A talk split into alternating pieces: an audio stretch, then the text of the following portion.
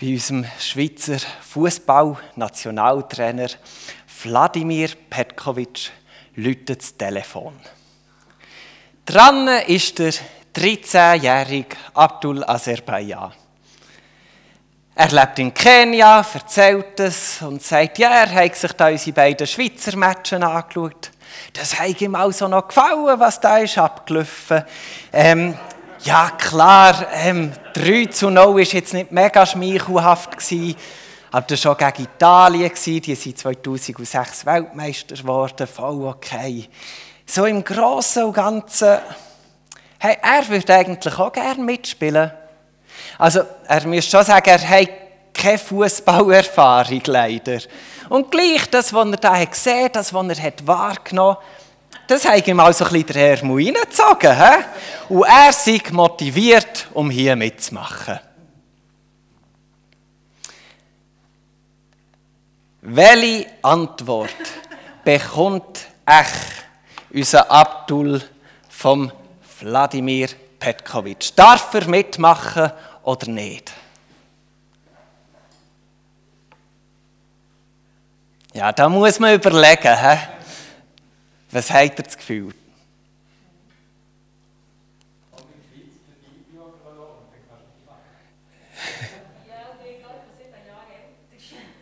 Genau, also ich habe auch am Anfang ein Nein rausgehört. Nein. Warum nicht?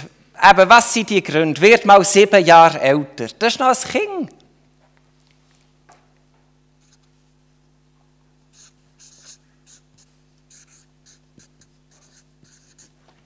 Was sind noch weitere Gründe? Falsche Nationalität. Ja.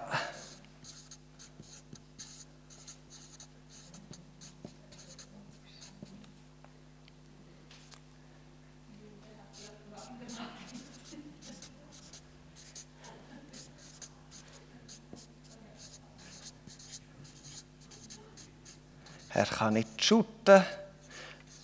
Von zwei Matches zuschauen kann man es einmal gewiss noch nicht. Was sind noch weitere Gründe, die euch in den Sinn kommen?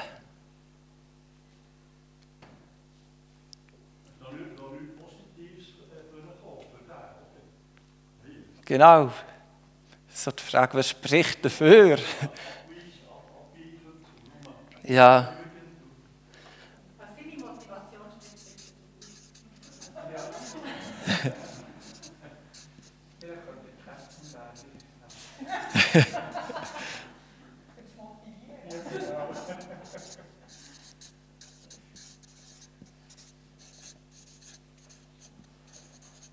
Also als emotionaler Leader wäre es sicher geeignet, genau.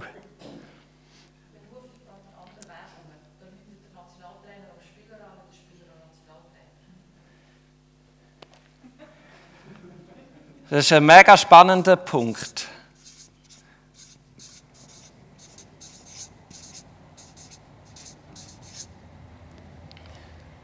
Berufungsweg, über welche Personen geht es, wer wird aktiv, wer mit wem.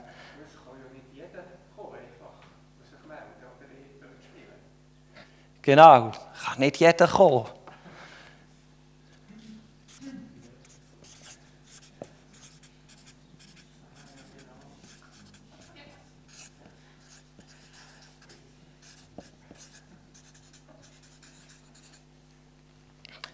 Ich glaube, sonst würde noch Mengen kommen, gell? Ja, genau. Wir, wir nehmen es mal einfach drauf, keine blonden Haare.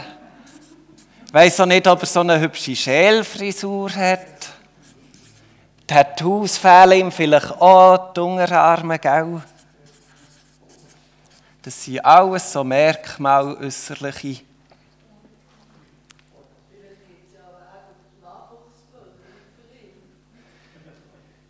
Genau, da müsste man dann, genau, aber hier beim, ne genau, man müsste sicher schauen, welche Möglichkeiten, um das 13-jährige Leben nicht ganz zu zerstören mit dieser Liste, die wir hier haben. Ja, vielleicht gibt es Wege. Wir lassen es mal hier an diesem Punkt stehen. In der Bibel gibt es eine Geschichte mit einer ähnlichen Situation. Sie erzählt vom nördlichen Nachbar vom Abdul, vom Äthiopier. Sie steht in Apostelgeschichte 8, Verse 26 bis 39. Ein Engel des Herrn aber sprach zu Philippus, Mach dich auf und geh nach Süden auf die Straße, die von Jerusalem nach Gaza hinabführt. Sie ist menschenleer. Und er machte sich auf und ging. Da kam ein äthiopischer Hofbeamter vorüber, ein Eunuch der Kandake, der Königin der Äthiopier. Er war ihr Schatzmeister. Der war nach Jerusalem gereist, um dort zu beten. Nun befand er sich auf dem Heimweg. Er saß auf seinem Wagen und las im Propheten Jesaja. Da sprach der Geist zu Philippus: Geh und folge diesem Wagen. Philippus holte ihn ein und hörte, wie er im Propheten Jesaja las und sagte: Verstehst du, was du da liest? Der sagte: Wie könnte ich, wenn niemand mich anleitet? Und er bat Philippus, auf den Wagen zu steigen und sich zu ihm zu setzen. Der Abschnitt der Schrift, den er las, war folgender. Wie ein Schaf wurde er zur Schlachtbank geführt, und wie ein Lamm, das vor seinem Scherer verstummt, so tut er seinen Mund nicht auf. In seiner Erniedrigung wurde er aufgehoben, das Urteil gegen ihn. Doch von seinem Geschlecht, wer wird davon erzählen? Denn weggenommen von der Erde wird sein Leben. Der Eunuch sagte nun zu Philippus, ich bitte dich, sage mir, von wem spricht hier der Prophet? Von sich oder von einem anderen? Da tat Philippus den Mund auf und begann ihm von dieser Schriftstelle ausgehend das Evangelium von Jesus zu verkündigen. Als sie weiterzogen, kamen sie zu einer Wasserstelle und der Eunuch sagte, Schau, hier ist Wasser, was steht meiner Taufe noch im Weg? Er sagte zu ihm, wenn du von ganzem Herzen glaubst, ist es möglich. Er antwortete, ich glaube, dass der Sohn Gottes Jesus Christus ist. Und er ließ den Wagen anhalten und sie stiegen beide ins Wasser hinab, Philippus und der Eunuch, und er taufte ihn. Als sie aber aus dem Wasser stiegen, entrückte der Geist des Herrn den Philippus, und der Eunuch sah ihn nicht mehr, doch er zog voll Freude seines Weges. Das ist eine eindrückliche, facettenreiche und herausfordernde Geschichte. Und sie hat doch so einiges gemeinsam mit unserem lieben Freund Abdul. Lasst uns zusammen in die Geschichte eintauchen, um auch ein paar Aspekte von dem Text hier anzuschauen. Beim Abdul war sofort klar, nein, er ist unqualifiziert. Mir heisst, er ist noch ein Kind, es ist die falsche Nationalität. Er kann nicht schütteln. Man sieht nichts, was dafür spricht. Wir haben es aufgelistet. Da kommen so viele Argumente daher. Das geht einfach nicht. Als Kenianer, das ist einfach schwierig. All das sagt uns, das passt nicht. Es geht nicht auf. Das ist ein toller Wunsch, aber hey, das ist schlichtweg unmöglich, so einen Weg zu gehen. Und bei unserem Itali äh, Italiener, nein, das ist eben vorbei mit Schweiz und Italien. Bei unserem Äthiopier, da ist es doch auch so ähnlich. Er ist Ausländer in dieser Situation. Kommt ja immer darauf an, wo das man Ausländer ist, gell? Aber in dieser Situation ist jetzt er der Ausländer. Und das macht es schon mal schwierig. Er kommt aus Jerusalem raus. Das heisst, er hat der betet. Aber auch der, das, das war nicht so einfach. Als, als Ausländer hast du einfach, man nennt es den Vorhof der Völker, bis dort hast dürfen gehen, um dein Gebet zu verrichten, aber nicht weiter. Weiter rein, das ist den Juden vorbehalten. Aber das ist ja nicht das einzige Problem, das er hat. Zudem, dass er in dieser Situation Ausländer ist, ist er ja auch noch Eunuch. Im Römischen Reich ist das mega verachtet und sie haben ja dann zu sagen gehabt. Zeitweise ist Kastration sogar als Verbrechen bestraft worden. Aber aus jüdischer Sicht ist äh, Kastration ein gravierendes Makel. Nach dem 5. Mose 23,2 darf kein Entmannter oder genital Verstümmelter an der Versammlung vom Herr teilnehmen. Also mit anderen Worten, als Eunuch ist es schlichtweg unmöglich, dass du im Volk Gottes lebst. Es liegt also auf der Hang. Es ist ganz deutlich. So unqualifiziert wie unser Abdul für die gute Schweizer Nazi ist, so unmöglich ist es einfach hier, dass der Äthiopier Teil von Gottes Volk werden kann. Und doch wird der Äthiopier am Ende dieser Begegnung getauft. Und taufen heisst, ab sofort bist du Teil vom Volk Gottes. Hochoffiziell. Das ist der Akt, um das mitzuteilen und das sichtbar zu machen. Du gehörst vollumfänglich dazu. Wir sagen Ja zu dieser ganzen Person. Du bist immer noch Ausländer nach der Taufe. Und du bist immer noch kastriert. Da ist nichts nachgewachsen. Aber trotzdem bist du ab sofort in dieser Taufe Teil vom Volk.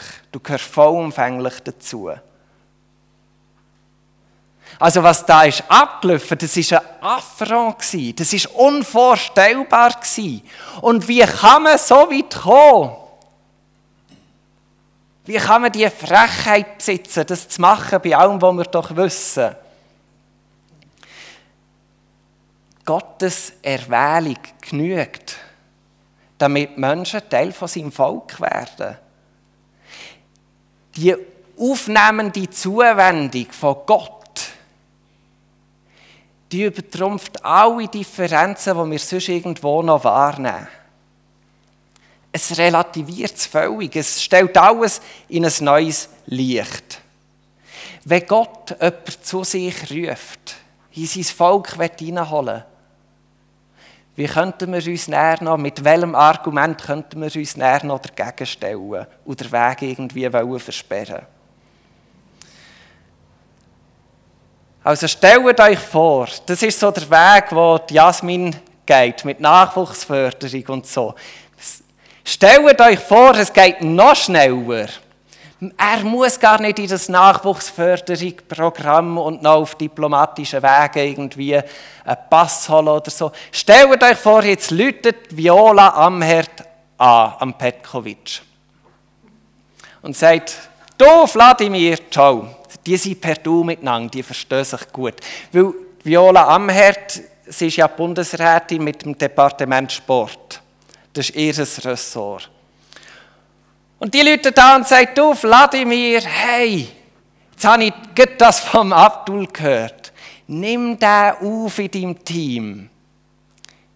Ich weiss, für dich ist das ein bisschen komisch, ein bisschen unvorstellbar und Du hast eine riesige Liste, die dagegen spricht und was unmöglich erscheinen Aber hey, irgendwie, nimm ihn einfach auf, komm, du wirst dann schon sehen, das, das ist wertvoll und gut. Ja, so muss es für Philippus gesehen sein, als er in die Begegnung mit dem Äthiopier ist reingekommen. Als er angefangen hat, mit ihm zu reden, und ihn ertauft hat. Und das führt uns zum nächsten Punkt. Das, was hier passiert, das ist für menschliches Denken unvorstellbar. Es ist entgegen jeder Logik und wenn wir ehrlich sind, ist es so entgegen jedem Gesetz die wir hatten. Das ist also völlig inakzeptabel, was hier passiert. Und doch ist es ja möglich geworden. Aus dem einfachen Grund, weil Gott Regie führt. Er gibt die Anweisung dazu. Das macht uns die Geschichte sehr unmissverständlich deutlich. Gott hat den klaren Wunsch. Vers 26. Ein Engel des Herrn aber sprach zu Philippus, mach dich auf. Vers 29. Da sprach der Geist zu Philippus, geh und folge diesem Wagen. Also Gott initiiert das alles, er leitet sie die Wege. Und er ist auch am Ende noch dabei, ist nicht immer selbstverständlich. Aber hier ist es tatsächlich so. Auch am Ende dieser Begegnung wird uns Gottes Gegenwart und Gottes Wirken vor Augen geführt. Vers 39. Als sie aber aus dem Wasser stiegen, entrückte der Geist des Herrn den Philippus. Also wir merken schon deutlich, ja, Gott ist Regisseur von dem, was hier passiert. Er bestimmt es.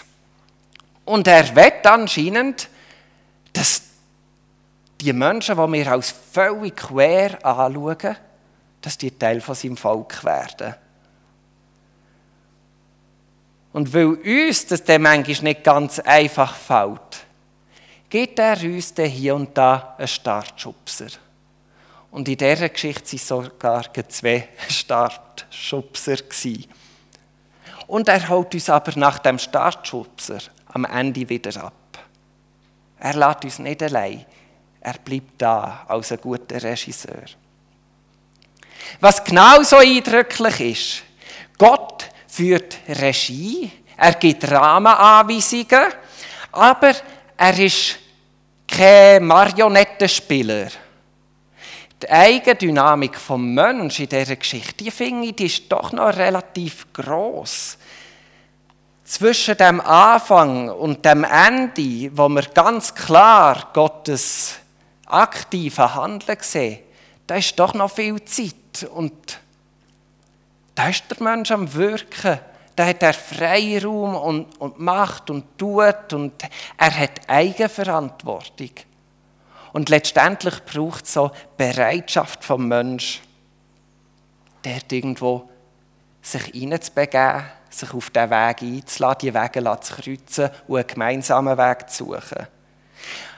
Also Gott leitet die Geschichte ein und aus und der Mensch, der ist aber proaktiv. Der ist nicht einfach an Fäden und ähm, tut, was ihm aufgetragen wird. Für Philippus wird ziemlich am Anfang von dieser Geschichte klar, okay, da liest der Jesaja-Text.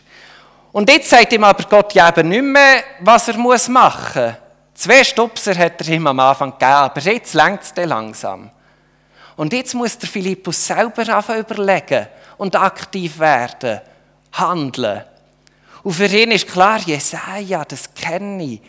Und er spricht ihn an und er steigt zu ihm auf den Wagen und er lädt sich auf einen Dialog ein. Und die beiden verbringen Zeit miteinander, kommen ins Gespräch und der Philippus, der merkt ziemlich gleich mal, ja, also der Äthiopier, der ist schon noch ein bisschen grün, der ist ein bisschen feucht hinter den Ohren. Der, der kommt noch nicht ganz draus.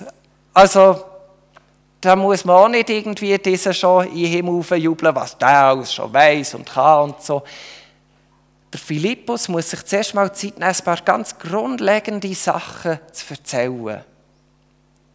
Und er fängt beim Wichtigsten an bei Jesus. Und es scheint wie ein Wunder, dass der Jesaja-Text ausgerechnet in dem Moment gelesen wird. Und das ist der ideale Moment für Philippus, wo er wieder merkt, hey, da hat mir Gott den Weg aufgetan, dass ich eben von Jesus erzählen kann. Weil genau um den geht es ja in dieser Geschichte. Und der Äthiopier fragt ja noch, um wen geht es. Und er nimmt sich die Geschichte, um auch ein paar grundlegende Sachen können zu klären. Und dass der Philippus so etwas macht, das ist nicht selbstverständlich. Er ist mehr der grosse Evangelist. In der Regel redet er zu vielen Leuten. Er ist eigentlich mehr so in der Stadt anzutreffen. Und hier wird er von Gott buchstäblich in die Wüste geschickt. Und begegnet einem einzigen Mann. Für, für Philippus ist das eine außerordentliche Situation. Sein Dienst sieht sonst nicht so aus. Aber er sieht Gottes Regie in diesem Moment. Er spürt die Stupser. Und er lässt sich darauf ein. Er geht auf die Begegnung ein und er macht das, was in dem Moment völlig auf der Hang liegt. Er soll von Jesus erzählen und er soll noch unterweisen. Ja. Und ist unser Petkovic verrückt genug, der Abdul in sein Team wirklich auch aufzunehmen, nur weil sie jetzt die am Herd, die zu Bern oben, nur weil sie ihm gesagt hat, er soll das machen. Ja, also wir mit unserem eigenen Willen, das fällt uns ja nicht so einfach. Da müssen wir schon ein bisschen über unseren Schatten kumpen. Da kommen wir zum nächsten Punkt. Wir brauchen ein Ringen, um zu einem gemeinsamen Ja zu kommen. Weil der Petkovic, der kann der Abdul jetzt einfach gehorsam in sein Team aufnehmen, weil er es muss. Aber wenn der sein Nein behaltet ihm gegenüber, ja, dann wird es herzlich unangenehm für unseren lieben Abdul. Und auch für das ganze Team, das schlägt sich dann auf alle nieder. Und dann gibt es heute Abend das weitere Fiasko. Oder er kann sich zusammennehmen und sagen, okay, wenn Viola das sagt, ich fange an ringen. Ich auf den Abduli und dann schauen wir zusammen, ob wir das Ja finden, ob da etwas passiert. Und wenn wir zu dem bereit sind, dann wird es lebensspendend, dann wird es hoffnungsvoll. Und der Weg vom Ringen, der hat nämlich auch der Philippus auf sich müssen nehmen. Von dem haben wir ja das Gefühl, er hat das Ja zum Äthiopier. Aber auch das stimmt eigentlich nur bedingt. Oder Philippus hat seine Vorbehalte. Sie sind nicht so gut sichtbar, aber der Typ bringt auch mit einem Ja zum Äthiopier. Er ist in dieser Spannung, in, wo er vom Gesetz her völlig weiss, er darf ihn nicht taufen. Es ist nicht erlaubt. Das geht nicht. Er darf ihn nicht einfach ins Volk Gottes so vollumfänglich hineinnehmen.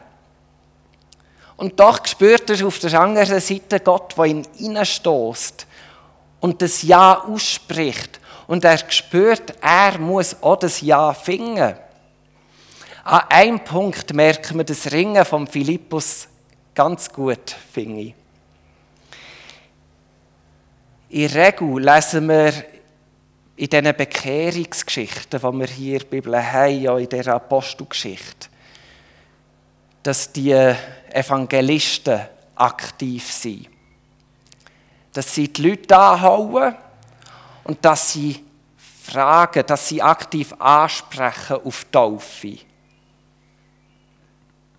Nur hier haben wir eine Ausnahme.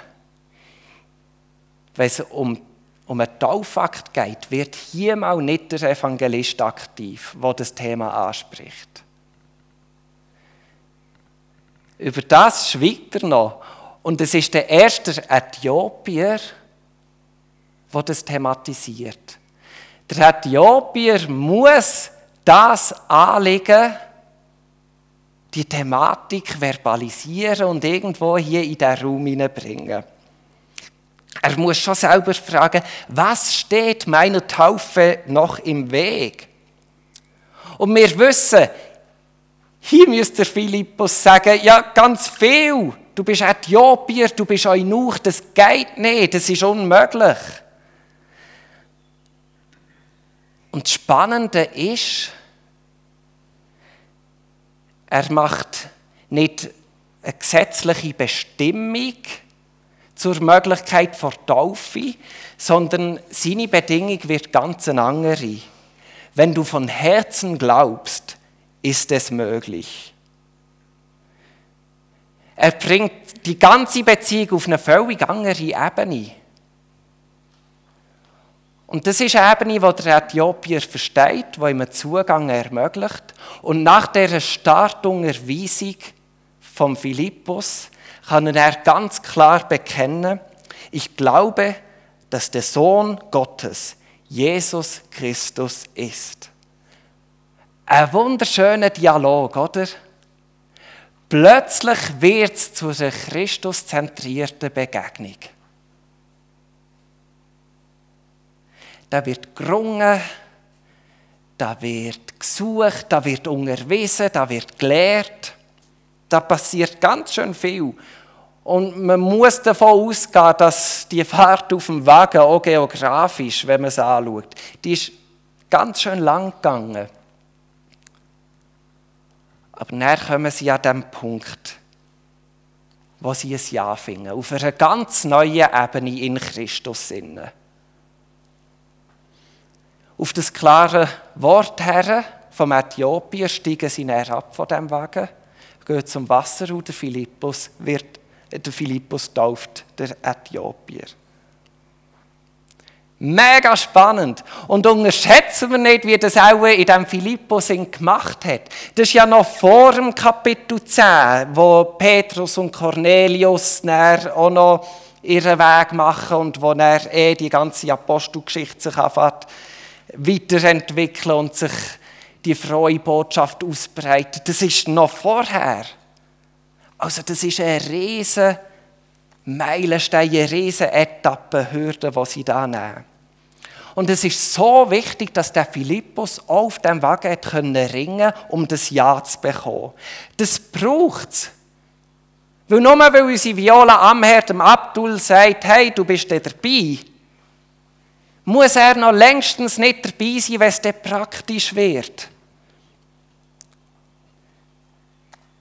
Es braucht, dass auch das Team ein Ja findet. Vielleicht auch noch im Schuttau Fernsehzuschauer, die eh immer eine starke Meinung haben zu dem, was gerade abläuft. Erst wenn wir ein Ja miteinander finden, sind wir eine Einheit. Ein Chefentscheid genügt leider auf der praktischen Ebene nicht.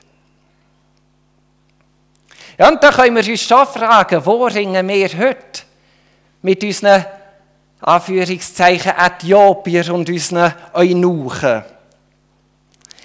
Wo schließen wir aus, weil in unseren Vorstellungen und in unserem Verständnis irgendetwas nicht stimmt? Und gleichzeitig merken wir, wie der Filippo so sich ein zerrissen.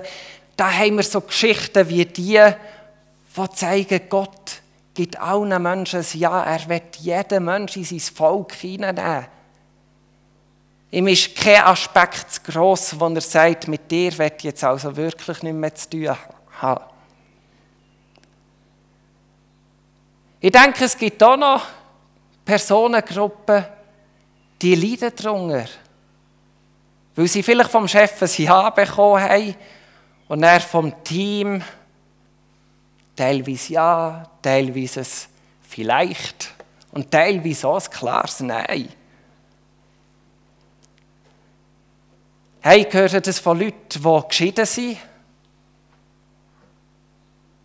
wo, wo das angesprochen wird. Manchmal spürt man ja noch etwas, wenn man in eine Gemeinde hineinkommt, Vorbehalt, wo man spürt. Aber hey, ich kenne ein paar Leute, die sind geschieden und die haben recht deutlich gehört bekommen, nicht mal, wo denn hier ihr Platz ist, sondern dass der vielleicht gar nicht hier ein Platz für sie ist. Gerade vor zwei Tagen habe ich auch wieder mit jemandem geredet, der von sich aus erzählt hat, es ist mega schwierig, für uns als geschiedene Person in eine Gemeinde hineinzukommen. Und dann mit Leuten, die wieder verheiratet sind, ist es auch nicht viel einfacher. Ich höre das von Leuten, die homosexuell sind. Das sind ganz schön viele Menschen, die von Gott her irgendwo ein Ja bekommen, komm in mein Volk hinein und dann in der Gemeinde einfach mal ein Nein aufgedrückt bekommen. Nicht pauschal, aber manchmal länger schon wenige Stimmen, dass es einen abdrückt und dass man sich überhaupt nicht willkommen fühlt. Die Geschichte wird uns ermutigen, dass wir uns auf einen Prozess einlösen. Dass wir alle zusammen das Ja finden. Das Ja, wo Gott zu jedem ausspricht. Das Ja auch zu mir, zu meinen Fehlern, zu meinen Unvollkommenheiten, zu meinen Sachen, wo, wo ich nicht okay bin, zu meinen Sachen, wo ich okay bin, aber wo vielleicht anecken. Lasst uns da miteinander einen Weg suchen. Vor Augen ist vielmals, wenn wir Menschen wahrnehmen, ein Nein. Und die Gründe haben wir hier bei unserem Abdul aufgelistet. Und die kommen einem sehr schnell in den Sinn. Ich werde uns ermutigen, dass wir uns von dieser Ebene, dass wir es nicht vergessen, es ist nicht egal. Um das geht es nicht. Wir wollen nichts aus, der Kraft setzen, wo irgendwo seinen Grund hat, seine Geschichte hat und wo wertvoll ist für unser Unterwegssein. Aber vielleicht hilft uns ja 1. Samuel 16,7. Ein Mensch sieht, was vor Augen ist, der Herr aber sieht das Herz an. Vielleicht dürfen wir neu immer wieder lernen, das Herz von Gott zu suchen, das Ja von Gott suchen und im Unterwegssein miteinander, im Ringen miteinander, durch das ein Ja zueinander zu finden.